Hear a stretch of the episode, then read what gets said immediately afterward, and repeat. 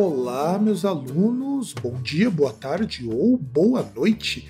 Eu não sei que horário que você estará vendo ou ouvindo esta aula, porque ela também está disponibilizada lá no Spotify em formato de podcast.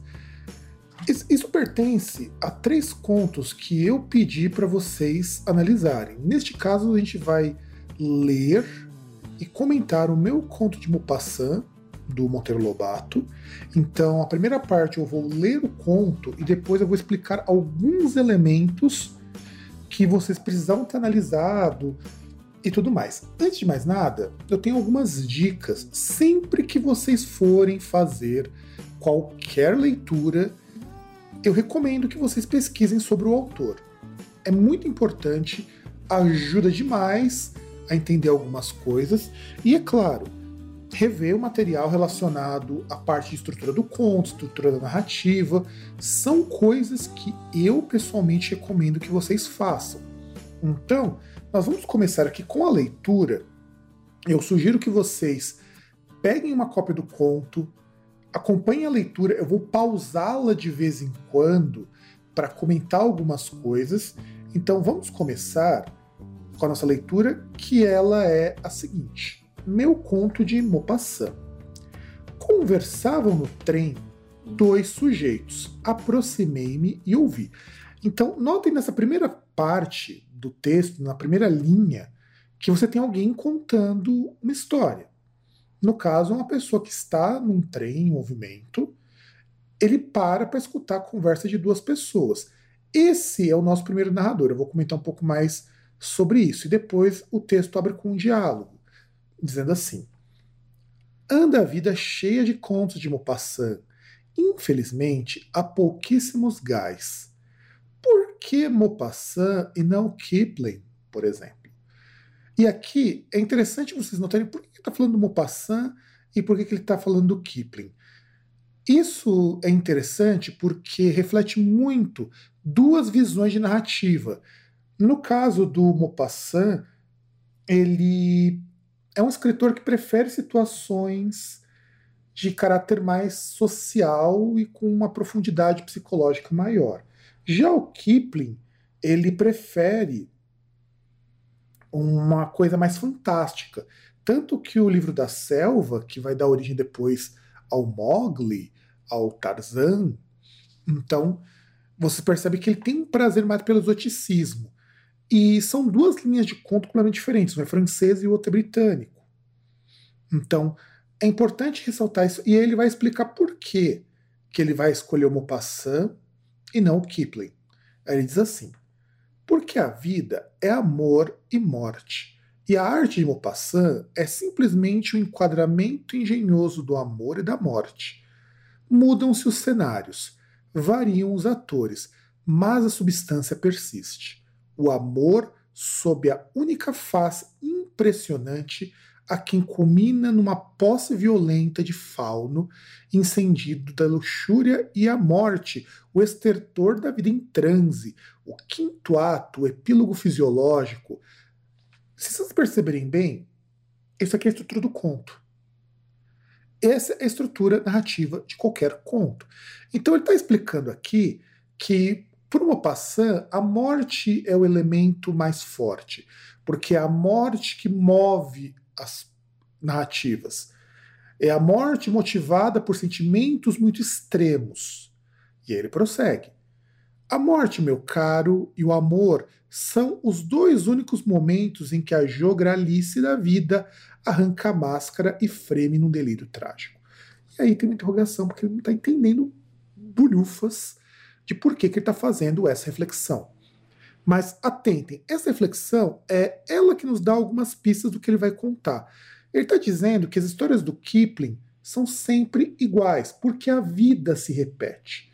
Então é sempre a questão da vida, a questão do amor, a questão da morte, e ela é cíclica. Não importa o local, não importa o momento, não importam as pessoas, o ciclo é sempre o mesmo. Por isso que ele fala lá no começo: há muitos contos de Maupassant e há pouquíssimos gás. Então, essa contraposição quer dizer o seguinte: acontece muito isso na realidade, mas poucas são as pessoas que conseguem observar. Que conseguem perceber isso. E aí ele diz: não te rias, porque ele está dando risada do que está falando, porque parece que é uma grande bobagem. Não componho frases, justifico-me. Isso aqui é uma coisa bem do realista. Quando a gente pensa na estrutura da literatura realista, o realista ele diz que tudo que é retratado para ele é a realidade. Na vida, só deixamos de ser uns palhaços inconscientes a macaquear-nos uns aos outros, a copiar gestos e a mentir à natureza quando esta, reagindo, põe a nu o instinto hirsuto e acena o basta final que recolhe o grotesco ator ao pó.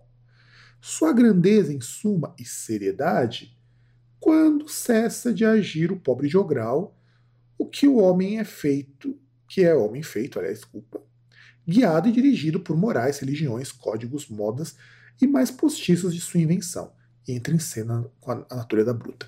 Então, Aqui ele está dizendo que todas as convenções sociais, tudo que acontece, isso não é páreo para a natureza das coisas, o instinto. Isso é muito parecido com a ideia de um naturalismo, talvez. Então, quer dizer, o ser humano é movido pelos instintos, pela sua natureza. E não importa todo o resto que ele invente para justificar isso. É tudo instintivo. A propósito de que tanta filosofia com este calor de janeiro? Então aí o amigo do delegado, que a gente só vai descobrir depois que é o delegado, tá dizendo assim, mas poxa, por que, que você tá falando essas coisas? Para que você tá dando esse preâmbulo? Aí ele diz assim, quer dizer, diz assim, não, aí continua, o comboio, aí percebam que saiu da fala dos dois e volta para o nosso primeiro narrador. O comboio corria entre São José e Quiririm, região arrozeira em plena faina do corte. Os campos em cega tinham aspecto de cabelos louros tosados à escovinha, pura paisagem europeia de trigais.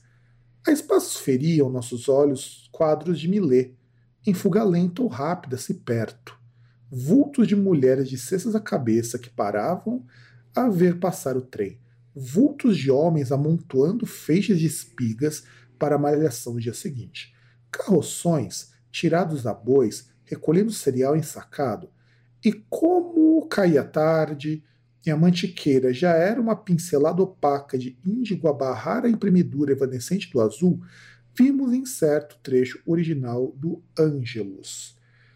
Então, quando ele começa a falar sobre isso, ele começa a comparar a paisagem com as pinturas do Millet, do Jean-François Millet.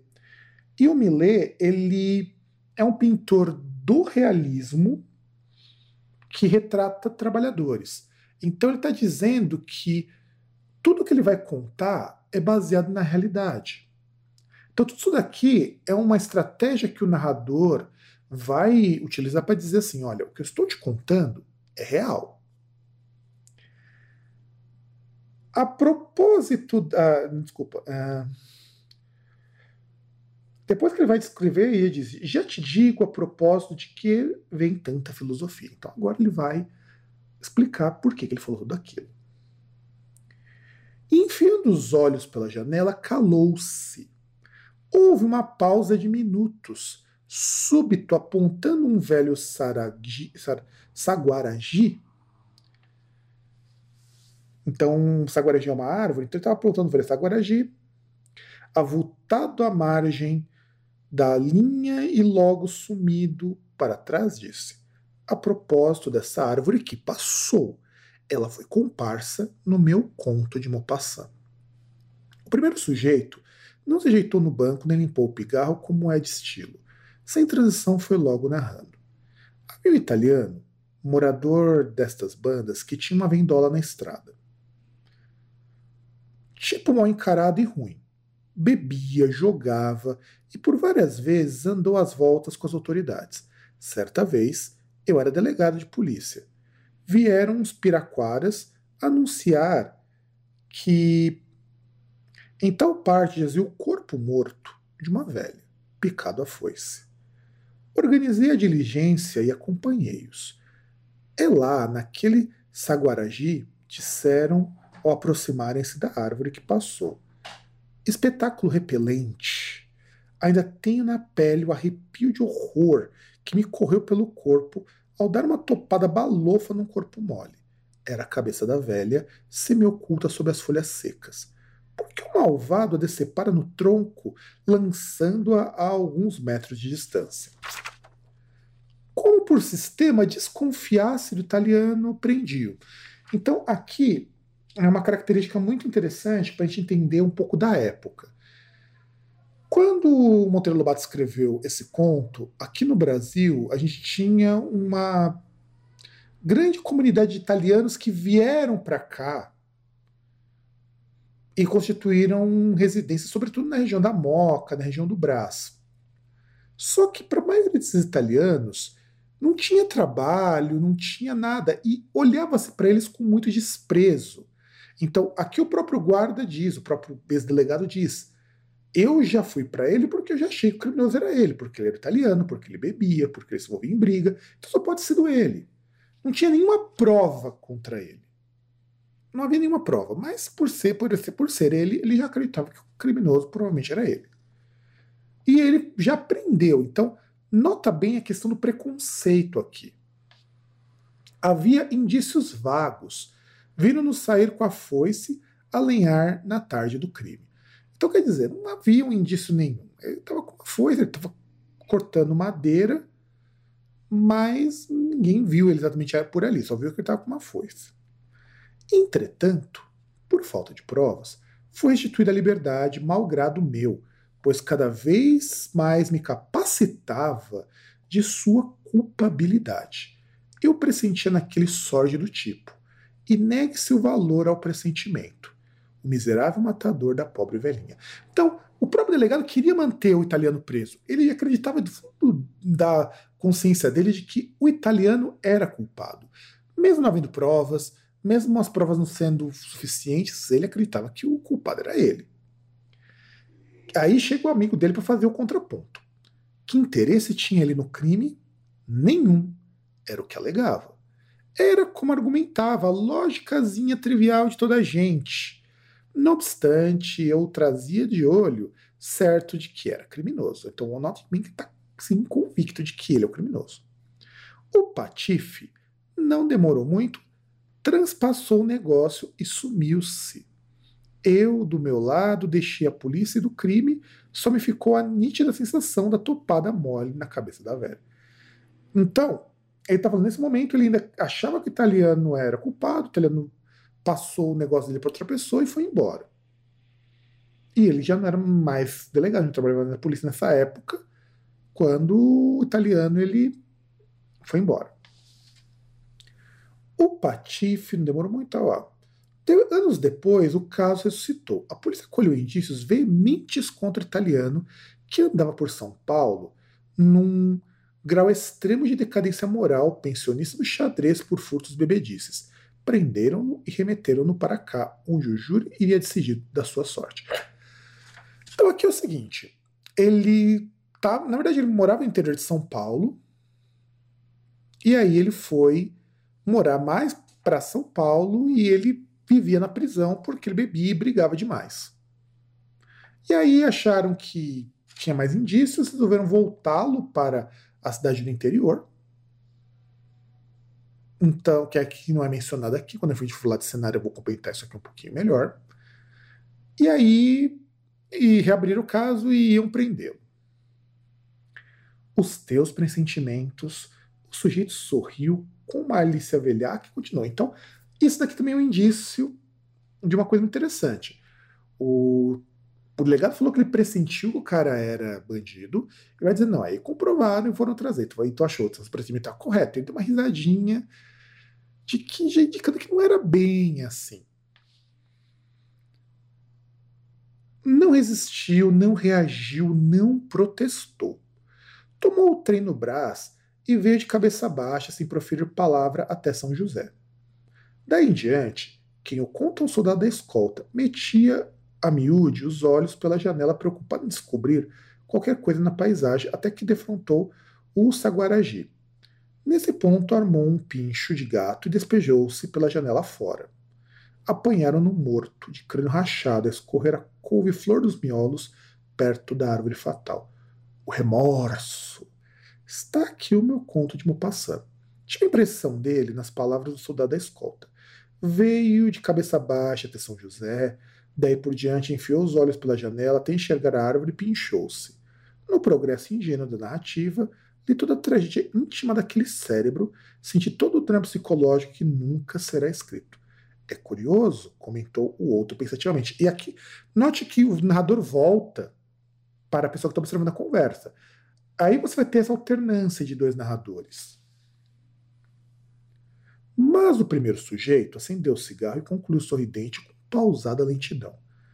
O curioso é que mais tarde um dos piraquaras denunciadores do crime e filho da velha, preso por picar um companheiro a foiçadas, confessou-se também o assassino da velhinha, sua mãe. Meu caro, aquele pobre Oscar Fingal Flaherty Wills Wilde disse muita coisa quando disse que a vida sabe melhor imitar a arte do que a arte sabe imitar a vida. Então, nesse conto, ele conclui justamente que o assassino não era italiano, que ele não tinha remorso, não tinha nada disso. E aí vamos analisar alguns pontos estruturais dele, para a gente poder entender, até mesmo para conhecer um pouco melhor a parte relacionada ao conto. Então, quem que é o narrador desse conto?